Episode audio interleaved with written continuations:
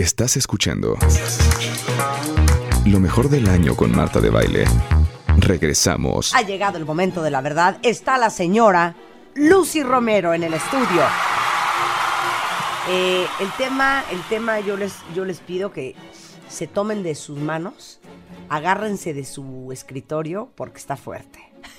Síndrome de Blancanieves. Cuando hay competencia entre las madres y las hijas. Mira, es un, es un tema encantador. Y para todas las que hemos tenido la experiencia de tener hijas, sabemos lo que significa eso. Todos hemos tenido una madre, pero no todas las mujeres tenemos hijas mujeres. Y bueno, yo tengo la bendición de tener dos hijas mujeres. Me uno Eh, a tu club. sí, sí, dos niñas, es maravilloso. El, el dúo de niñas es maravilloso. Y, y quiero decirte que este famoso síndrome de Blancanieves, eh, hay algún momento en la vida de toda madre de hija que cuando la niña va siendo adolescente se nos presentan rasgos. Y ya hay que saber todo lo serio que puede ser esto y lo que puede involucrar en el desarrollo de nuestras propias hijas, dejarnos llevar por esa tendencia a sentirnos deslumbradas y hasta envidiar, llegar a una envidia que va de ligera a profundísima cuando nuestras hijas empiezan a florecer con esa maravillosa juventud que cuando nosotras la tuvimos, pues no la podíamos apreciar, porque uno nunca aprecia en los periodos de la adolescencia, de la pubertad, la adolescencia, la juventud temprana, todo ese prodigio que es el poder tener un cuerpo que se va desenvolviendo y que va floreciendo. Pero las madres sí lo contemplamos. Entonces mi mamá contempló el mío y yo ni cuenta me di. Pero cuando yo tuve que contemplar en de mis hijas, oh la la, vaya que si me dio el shock y el friki y todo lo demás. Entonces vamos a entender este maravilloso proceso que se llama eh, coloquialmente el síndrome de Blancanieves y psicológicamente es el arquetipo de la madrastra envidiosa. A ver, ¿sí? pero dime una cosa, a ver, dame Mm. los ejemplos de cuál es el típico, las típicas manifestaciones del síndrome de Blancanieves. Te, te- te voy a dar no solamente eso, sino que te voy a dar las tres etapas que tiene. La primera etapa es cuando la hija empieza a menstruar. Y entonces empiezan a aparecer todos los símbolos de que ella ya está convertida en una mujer. La segunda etapa se da cuando la hija toma marido y entonces empieza a tener su propio hogar. Y la tercera etapa se da, ahí sí, agárrense de la silla, cuando la madre es menopáusica y deja de arreglar. Gracias, buenas ¿Eh? tardes. ¿eh? Como ven, para O que sea, se enteren. Rebeca, ahí te hablan. Ahí les va, son las tres fases. Entonces, vamos a empezar por orden.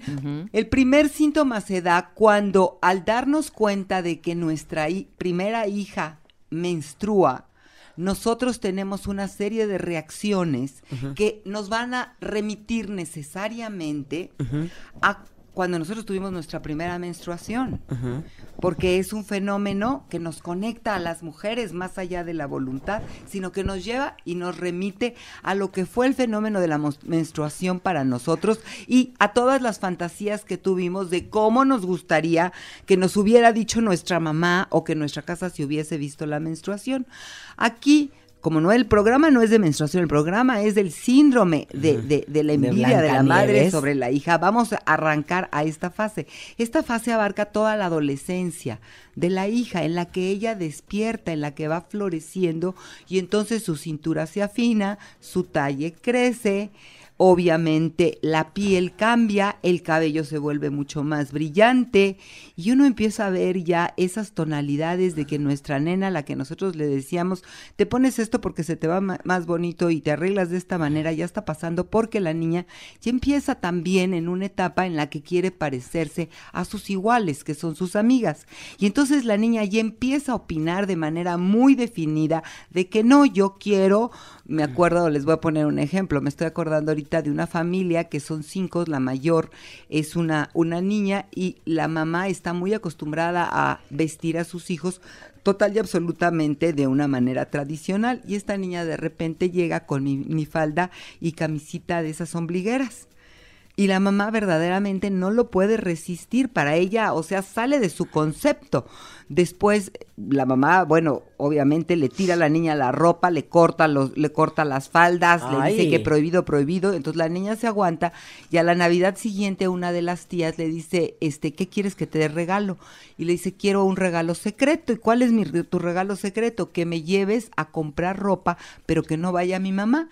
Y entonces la niña va y se compra sus ten, su- obviamente sus jeans desgarrados, obviamente su minifalda y obviamente sus camisetitas este ombligueras, ¿no? Bueno, la mamá le retiró la palabra a esa hermana que le había comprado esa ropa a su hija. ¿Pero qué? ¿Son celos de que la niña está creciendo? ¿Celos de que la niña esté tan de linda? que ella ya tenga la voluntad de decidir por sí misma. Son este tipo de mamás que estamos totalmente consolidadas de cómo las cosas deben de ser. ¿No? Y la juventud siempre va a romper esquemas. La juventud siempre nos va a pedir precisamente aquello que no es a lo que nosotros los padres estamos acostumbrados. Entonces, tenemos que tener este punto de balance. Pero el síndrome de, de, de Blancanieves va un poco más allá. Retomemos que la pieza clave en esta, eh, en esta sintomatología es espejito, espejito. Dime quién es la más bella. ¿Sí? Dime quién es la más bella, se le pregunta al espejo, ¿por qué? Porque recordemos que los seres humanos no tenemos posibilidad de saber cómo es nuestro rostro. Nadie sabría cómo es su rostro si no fuera porque existe la posibilidad de reflejarnos. En la psicología existe todo este perfil psicológico que se llama narcisismo, que viene de la mitología en la cual Narciso es este joven bellísimo que de repente se acerca a la orilla de un río que está muy tranquilo, un estanque pacífico, y al momento de acercarse para beber agua, ve a un ser tan bello que se enamora perdidamente de él. Y entonces queda fijado a siempre regresar a ver en la superficie del agua a ese ser maravilloso que solo se encuentra en el agua. Entonces, esta tendencia de nosotros, fíjate qué maravilla de esta descripción, porque las mujeres, y, y quien me diga que no, quien me diga que no, por favor, tuiten duro, duro, duro, no le voy a creer. Tenemos obsesión de pasar y vernos por los espejos. Ah, claro. Bueno, buscamos una ventana, buscamos la- hasta la cuchara, caray. O sea, quieres saber cómo te ves. Buscamos nuestro reflejo de una manera automática. Entonces, este asunto de estarnos reflejando para poder contemplarnos psicológicamente tiene derivaciones muy interesantes y muy bellas. Pero en el caso de espejito, espejito, dime quién es la más bella. Eh, fíjate, la madrastra de Blancanieves le pregunta a un espejo, dime por favor quién es la más Mirror, bella. mirror on the wall, who's the fairest of them all? Exacto. Y entonces fíjate, ¿qué es lo más interesante? Que en realidad uno es quien siempre se contesta. El espejo es solamente una superficie reflejante. ¿Quién dice quién es la más bella? Uno. Uno. Bueno, entonces voy a desplazarte esto a la competencia con la hija. Cuando las madres empezamos a competir con las hijas, es una fase en la cual nosotros estamos diciéndonos a nosotras mismas, ¿quién está siendo en este momento más hermosa? ¿Qué cosa modifico en mi hija para yo ser mi hija? Una parte del desarrollo de la hija adolescente, nosotras como mujeres nos reflejamos en ellas. Entonces queremos que la niña esté siendo nuestra representante y donde la niña salga eh, con algo que no nos gusta, es como si nos estuviesen insultando. Nosotros estamos absolutamente violentadas porque no estamos pudiendo separar su individualidad De y la lo, nuestra. de la nuestra. Y lo que nos estamos diciendo a nosotros mismos es cómo vas a permitir que tu hija, ergo tú, esté Tu saliendo de esa que tu mini-me Exactamente, tu mini-mí, tu, tu representante oficial, es decir, la hija adolescente se vuelve la portadora del prestigio y de las glorias de la madre. ¿Ya? Entonces, por eso el que la hija se revele es una gran afrenta que hay que sofocar. Y el que la hija se someta es un, es un gran tributo a la madre, porque la madre está siempre volteando a ver a la hija. No sé si han visto estas mamás que de repente andan domingueando con las hijitas adolescentes y que se paran y que les arreglan que el moño, que eh, les suben el chino, les corrigen la falda, les acomodan la, la, ¿me entiendes? Y a la chava le vale. Pero es que la mujer, en ese momento, la hija es su espejo. Y, y si la hija está mal plantada, la madre está mal plantada.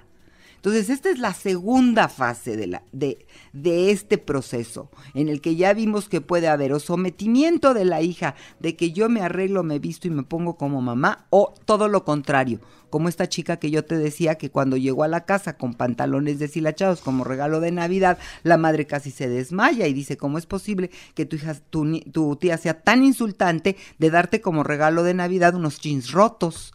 Claro. O sea, la mamá no entendía que la última moda era el jean roto. Y los tenis, pues ya te platico cómo, ¿no? Los tenis todos rayados eran la última moda y la mamá casi se muere y le da el supiritaco de que, o sea, verdaderamente me decía, cuando vamos a misa la siento en la banca de atrás. No soporto que mi hija se siente a mi lado en esas fachas con jeans rotos y con los Pero es que tenis ya, rayados. ya, ya me quedó claro porque al final las hijas son nuestras representantes. Claro. Bueno, tenemos que hacer un corte regresando a la tercera fase del síndrome Blancanieves, la competencia entre las madres y las hijas. No se vayan.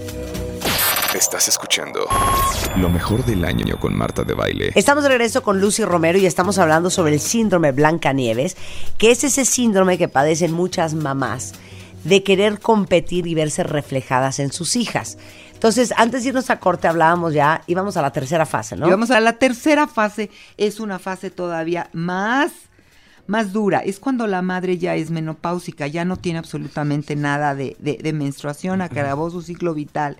Y entonces viene una envidia inconsciente. Y entonces vienen comentarios tan horribles como que, hijita, este, no te lo quiero decir, pero fíjate que estás oliendo, hija, este, estás en tus días y no te estás cuidando, hueles, ¿eh? ¿Qué es eso? Así como no, ah, por supuesto. Y entonces tú te volteas y dices, híjole, de verdad estaré oliendo y corres al baño y te cambias la toallita y ya no sabes ni qué hacer. Y cuando eso sucede cuatro o cinco veces, tú dices, mm, algo raro, ¿no? No, alguien le ha dicho eso a su mamá. Me ah, parece bueno. una cosa muy ah, fuerte. Bueno. Ay, espérate, a los twitters hijita. Ah, bueno, pero por supuesto. A ver, otro oh, ejemplo. Este es típico. Hijita, este, mmm, creo que no te estás cuidando, pero se te nota mucho tu toallita. Se te nota mucho tu toallita, yo creo que mejor vas y te la acomodas, ¿sí? O sea, la mamá empieza a fijarse en cuando la hija menstrua como una nostalgia de que ella ya no menstrua, ¿sí? Y esta es una fase muy, muy difícil de competencia porque a la hija la desorienta mucho. Dice, bueno, ¿y ahora qué? ¿Me está tratando de hacer sentir que esto está malo, que está feo, o es que es sucio, o que es cochino? O sea, ¿qué está sucediendo si ella todo el tiempo que menstruó nunca jamás dijo, creo que huelo feo, creo que se me ve la toallita? ¿Verdad? Porque ahora resulta que mi toallita y mi olorcito. Y como eso, te puedo dar muchísimos ejemplos más. En algún momento se me haría muy interesante hacer todo un programa, nada más respecto a todo lo que significan estos ciclos y esta relación tan profunda y tan misteriosa de la mujer con sus periodos menstruales. Pero en relación a espejito, espejito, dime quién es la más bella, esta imagen se prolonga hasta estas fases cuando no la sabemos hacer consciente. Yo no quiero decir que esto sea ni pecaminoso, ni perverso, ni negativo. Quiero decir que es una fase de desarrollo, pero que tenemos que hacerla consciente. ¿Para qué? Para poder vivir con gran con gran amplitud las fases de nuestra vida. El colmo de espejito, espejito en la parte de, eh, de, de, ya el periodo menopáusico empieza en las cirugías plásticas arrasadoras, porque no puedes soportar el que el paso del tiempo esté demostrando en tu rostro precisamente uno de los ciclos de la humanidad, que es que nuestra piel va teniendo otro tipo de resistencia. Y cuando nos aferramos a estas imágenes y vemos estas mujeres desenfrenadas en que ya el Botox les cedió todo lo que les tenía que ceder y si se siguen poniendo Botox, nada más se deforman. Es cuando el médico te dice, mira hija, el Botox es cada seis meses, pero cuando ya vienes cada mes y medio que te ponga Botox, cuidadito, ¿me entiendes? Y entonces dicen, bueno, entonces la operación. Y entonces pasa la operación y al año y medio ya no les gustó esa, entonces quieren otra y quieren otra y quieren otra. Y entonces fíjate, qué interesante es este proceso. Acaban con el rostro de nadie, porque no es el de ellas. ¿De quién es ese rostro? Cállate, qué horrible se oyó eso. Acabar con el rostro de nadie.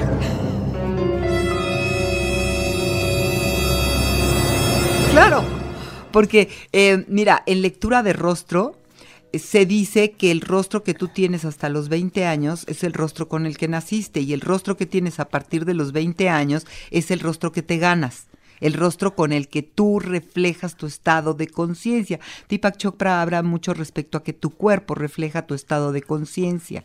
Y por eso es tan importante que nosotros tengamos una armonía mente, cuerpo y espíritu. Y en esta integración podamos lograr que el reflejo de nuestro cuerpo sea un reflejo de nuestro ser interno. Y que a veces una mujer que porta con elegancia, con dignidad y con, y con este, digamos que hasta con cierta altivez, el paso de los años sin tener, es más, orgullosamente. Yo me acuerdo, me acuerdo que Anabel Ochoa, que yo, yo hace muchísimos años empezamos haciendo programas aquí, tenía una frase que decía, ¿por qué no respetan mis canas? ¿Qué no me ven en el rostro la edad? ¿Qué no me ven en mis canas mi, edad? Por favor, respétenme. Y se me hacía una mujer tan auténtica en ese honor que ella brindaba, a qué orgullosa estoy de que precisamente en mi pelo y en mi rostro se esté marcando el paso de los años. Y exigía respeto, ¿sí?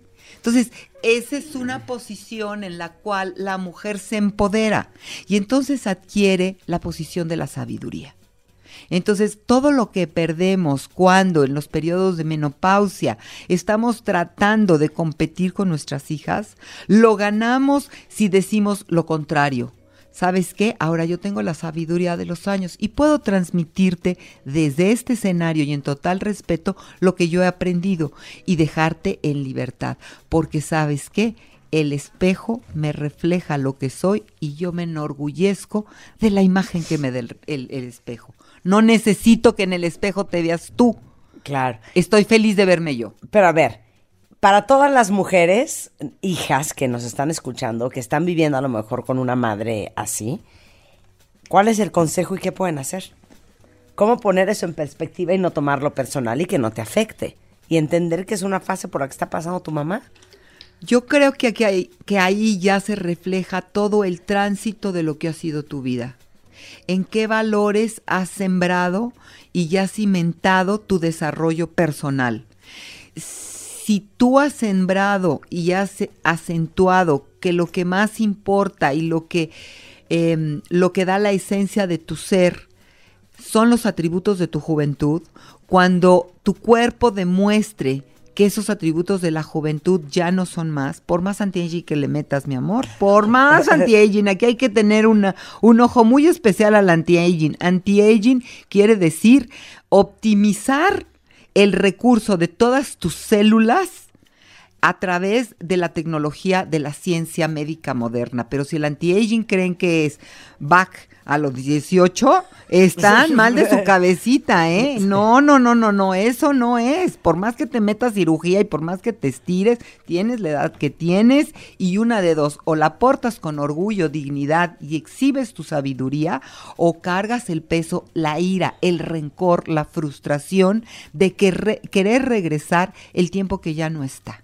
Y entonces sí, los años te empiezan a pesar terriblemente y haces unas cosas tan ridículas, Marta.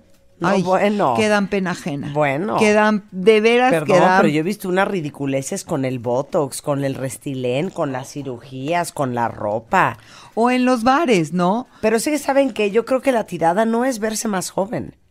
Es verte de tu edad pero verte espectacular. Por supuesto, y puede ser, y súper puede ser, y tenemos grandes ejemplos. Yo siempre digo que Tina Turner es uno de mis ejemplos, ¿no? Es una mujer que tiene ahorita, pues ya va para 70. fácil anda setenteando Tina Turner, pero es una mujer que se mantiene activa, que tuvo una vida extraordinariamente difícil, que su vida difícil es perfectamente pública, pero que ella no es, es decir, no es en base al artificio, es en base a lo que te has ganado.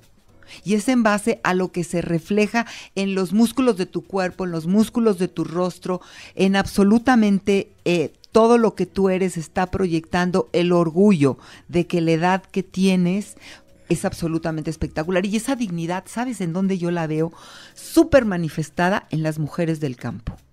Ay, esas mujeres a mí me pueden... Mira, yo conozco mujeres de 82 años en las comunidades mayas, que las ves bailar jarana, que las ves atacadas de la risa, con su pelo totalmente blanco, pero que son tan alegres y que están tan orgullosas, que no les está preocupando para nada, absolutamente para nada, el, es decir, ni siquiera hay esos recursos, ¿me entiendes? Ahí, o sea, ¿cuál botox y cuál cirugía plástica?